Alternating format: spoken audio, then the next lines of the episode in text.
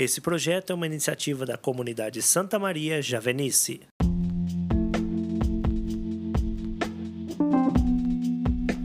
Olá, querido irmão, querida irmã, seja bem-vindo. Hoje é 2 de julho de 2021. Meu nome é Petri Nogueira. Vamos juntos então refletir o Evangelho do dia.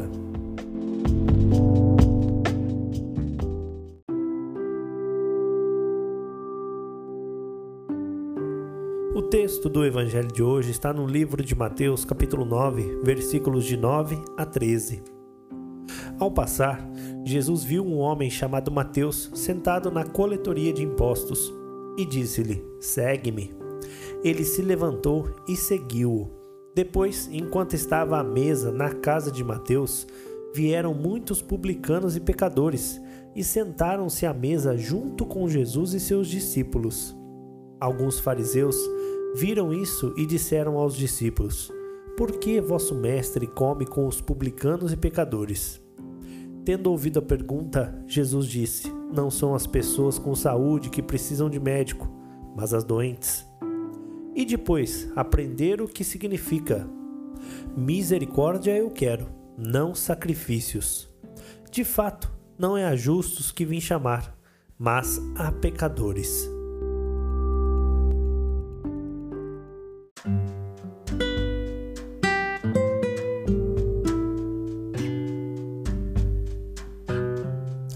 Meus irmãos e minhas irmãs, inicialmente gostaria de convidar você a louvar o Senhor.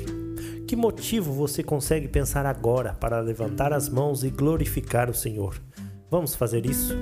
Querido Senhor Deus, Pai Celeste, Senhor de toda glória, gostaria de louvar o Senhor pela minha vida, pela vida de minha família, louvar o Senhor por todas as graças que o Senhor realiza em nossas vidas, por nossa comunidade, por nossa igreja, pela Sua palavra em nosso coração.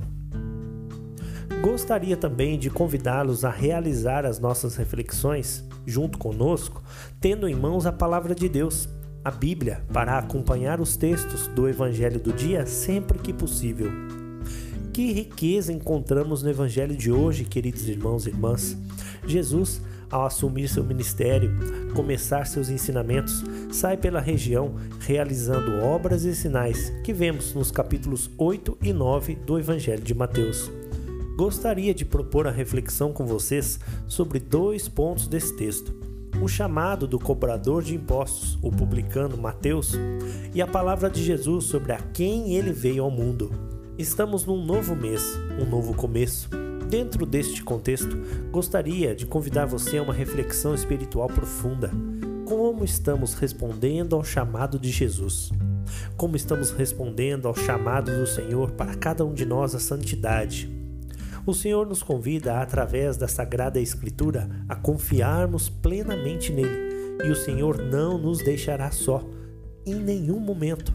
Também é condição para a vida eterna crer verdadeiramente em Jesus Cristo como isso tem feito efeito em nosso coração, em nossa vida, como estão as nossas práticas diárias, nossas orações, nossa entrega, nossa confiança nele.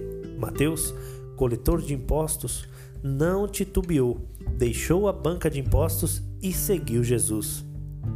A seguir, em meio a um pequeno tumulto causado por comer na casa de Mateus junto de publicanos e pessoas tidas como pecadores pelos justos da época, Jesus dá uma resposta certeira sobre seu ministério.